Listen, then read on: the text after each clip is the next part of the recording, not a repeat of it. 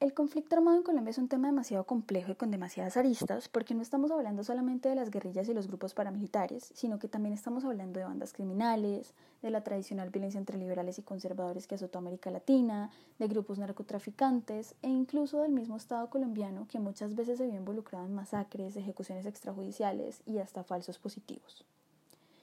En orden de ponerle una fecha de inicio al conflicto armado en Colombia nos remontamos a la época de la violencia bipartidista en donde comienzan las disputas por el poder del aparato estatal por parte de liberales y conservadores. Estas disputas duraron varias décadas hasta que llegó un momento crítico entre lo que es 1946 a 1958, que es el periodo conocido como la violencia, en donde se llevan a cabo una serie de confrontaciones armadas y asesinatos por parte de los pájaros, que eran los sicarios a sueldo de los conservadores y que estaban amparados tanto por la policía como por el ejército, y los chulavitas, que ejercían funciones como la policía secreta del Partido Conservador, con ayuda del gobierno que les proveía de financiación a cambio de protección y defensa a los gobiernos conservadores. E incluso se vieron involucrados miembros del aparato burocrático estatal y del sistema de justicia. Tiempo después, en aras de frenar la violencia entre liberales y conservadores, se crea lo que es el famoso Frente Nacional, que básicamente fue un acuerdo bipartidista para acabar con el partido del general Gustavo Rojas Pinilla y que tuvo vigencia entre 1958 a 1974. Este marca el fin de la violencia bipartidista que vive Colombia por más de un siglo y también dio paso a la desmovilización de algunas guerrillas liberales. No obstante, las problemáticas sociales, políticas y económicas persistían al interior del país. Entonces, pese a que el Frente Nacional de alguna manera activa la vida política del país, lo hizo bajo la exclusión, porque no se trataba de la conversación del bipartidismo en un unipartidismo, sino más bien en la alternancia por sacar el mayor provecho del pacto, excluyendo todo tipo de oposición. Entonces, en vez de ampliar el espectro del sistema de partidos, lo que se observa es una completa absorción de los programas de los movimientos de oposición. Se empieza a considerar el Frente Nacional como una democracia dupolizada que impedía la participación de otras fuerzas que no tuviesen filiación ni liberal ni conservadora, razón por la cual surgen nuevos grupos guerrilleros como lo son las Fuerzas Armadas Revolucionarias de Colombia, que son las famosas FARC en 1964, el Ejército de Liberación Nacional o ELN en 1965, el Ejército Popular de Liberación o EPL en 1967 y el Movimiento 19 de Abril, también conocido como M19 en 1970. Pasamos entonces de una violencia bipartidista a enfrentamientos entre grupos armados en los que se veía afectado al pueblo colombiano, porque eso se veía en el medio del fuego cruzado por las disputas entre guerrillas y paramilitares por el dominio de los territorios, provocando numerosas masacres, desarraigos, violencia sexual, reclutamiento forzado a menores de edad, entre otras formas de violencia. En Colombia se han dado numerosos intentos de negociaciones, como por ejemplo, en 1984 el expresidente Belisario Betancourt instala diálogos con las FARC, el M-19 y el EPL, pero un año después ocurre la toma del Palacio de Justicia. Luego, en 1986, el expresidente Virgilio Barco firma los acuerdos de paz en sus últimos meses de mandato con el M-19 e intenta negociar con las FARC, pero no da frutos. Luego, en 1990, César Gaviria inicia diálogos con las FARC, el ELN y el EPL sin éxito alguno. En 1994 Ernesto Samper inicia negociaciones con el ELN, pero luego del asesinato del máximo comandante de este grupo se acaba el proceso. En 1998 el expresidente Andrés Pastrana reanuda diálogos con las FARC, pero se da un fallido proceso con el evento denominado La Silla Vacía y se da el despeje del Caguán. Luego en el 2005, bajo el gobierno del expresidente Álvaro Uribe Vélez, se llevan a cabo rondas exploratorias con el ELN y con el masivo apoyo financiero y logístico del Estado norteamericano, pero este proceso finaliza en el 2008. Y finalmente, en el año 2012, el en eso entonces presidente Juan Manuel Santos inicia diálogos con las FARC, logrando la exitosa firma del Acuerdo para la Paz en el año 2016 y un Premio Nobel de Paz. Estados Unidos también ha jugado un papel fundamental en el desarrollo del conflicto en Colombia, como por ejemplo, en 1999 el expresidente Andrés Pastrana, junto con Bill Clinton, expresidente de Estados Unidos, crean un programa de colaboración militar antinarcótico dentro del que se diseñó el Plan Colombia, que en el 2016 es renovado debido a los avances en los diálogos con las FARC y el expresidente Obama anuncia el inicio de una nueva paz en Colombia, reafirmándose como uno de los principales aliados y aportando una gran cantidad de fondos al gobierno colombiano para la construcción de la paz.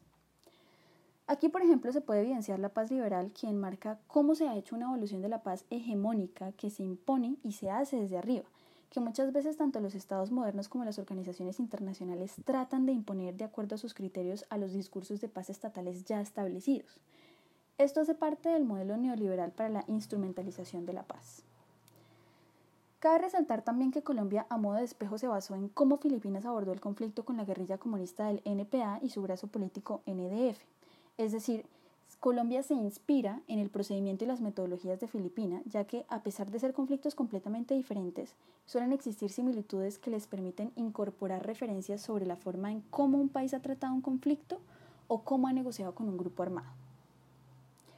Después de un largo proceso de negociación que duraría cuatro años con garantes como Cuba y Noruega y observadores como Chile y Venezuela, y en donde hubo un sinnúmero de percances, de ceses al fuego y suspensiones de esos ceses al fuego y hostilidades bilaterales e incluso la posibilidad de parar las negociaciones en el 2015, se llega por fin al acuerdo general el 26 de septiembre del 2016 donde finalmente se firma en Cartagena el Acuerdo General para el Fin del Conflicto y el establecimiento de una paz estable y duradera que fue sometido a un plebiscito realizado el 3 de octubre del mismo año.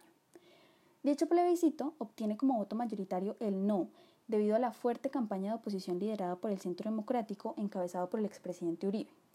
hasta que finalmente se llega al acuerdo de implementación dos meses después al ser sometido a una renegociación con los líderes del no.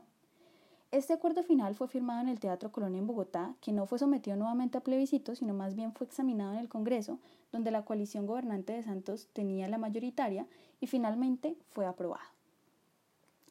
Sin embargo, pese a que firmamos la paz con las FARC, esto no quiere decir que la violencia y el conflicto en Colombia hayan finalizado.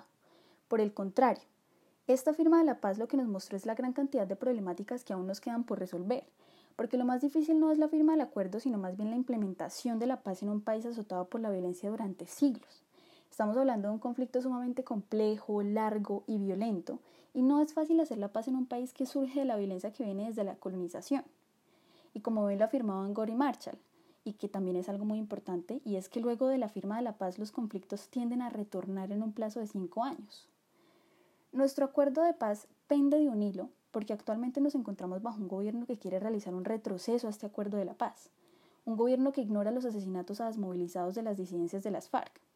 Por ejemplo, el año 2019 fue catalogado como el año más violento para los exguerrilleros, ya que según un informe trimestral de la misión de verificación de la ONU, sufrieron aproximadamente 77 asesinatos.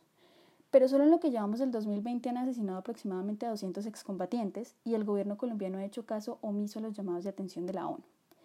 no han intentado frenar estos asesinatos. Asimismo, el informe señala también que desde la firma de la paz, la Oficina en Colombia del Alto Comisionado de las Naciones Unidas para los Derechos Humanos ha verificado aproximadamente 303 asesinatos a defensores y defensoras de los derechos humanos y líderes y lideresas sociales.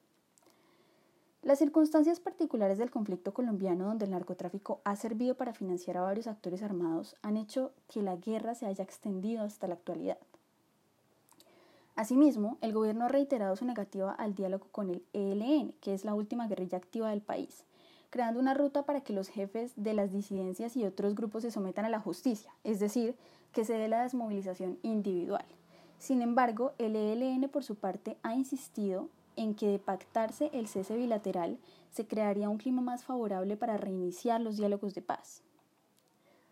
Como lo manifestaron Nazi y Redberg en los estudios sobre el conflicto armado y paz, es necesario identificar y controlar estos saboteadores de los procesos de paz, que en este caso están asesinando a los excombatientes y poniendo en peligro el acuerdo.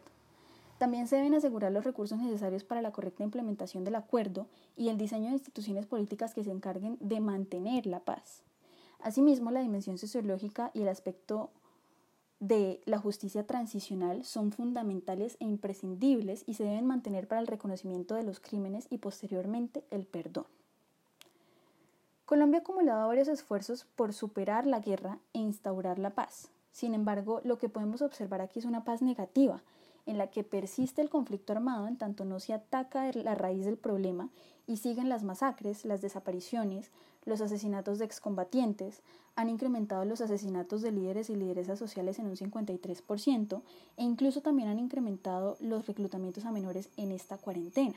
lo que ocasiona que la paz no perdure e incluso se vuelva la toma de las armas. Finalmente, es necesaria la mirada comparativa del conflicto colombiano con otros conflictos internacionales que permitan observar similitudes o diferencias. Caso tal del conflicto con Sri Lanka, el cual, al igual que en conflicto en Colombia, fue un proceso complejo y violento que inició debido a que los derechos civiles y políticos de una población se vieron vulnerados y socavados, hasta el punto en el que surge un grupo armado con la organización armada que inicialmente busca defender y exigir dichos derechos políticos. Estas organizaciones surgieron con ideales muy claros, sin embargo, estos ideales se fueron perdiendo a lo largo del tiempo y estos grupos terminan vulnerando los derechos de los civiles, orquestando masacres, desarraigos, violencia sexual, entre otras violaciones a los derechos humanos. Estos fueron conflictos muy violentos que se llevaron a cabo durante un largo periodo de tiempo, no solamente por parte de los grupos armados, sino que también se vio involucrado el gobierno, que también fue acusado por la ONU de violaciones a los derechos civiles y crímenes de guerra como ejecuciones extrajudiciales. Igualmente, en ambos países surge un líder que sube al poder con la promesa de acabar con estos grupos armados, sin embargo, en Sri Lanka sí se logra efectivamente la rendición del grupo insurgente, mientras que en Colombia se logra la paz con el grupo armado Las FARC en el 2016 con el presidente Juan Manuel Santos.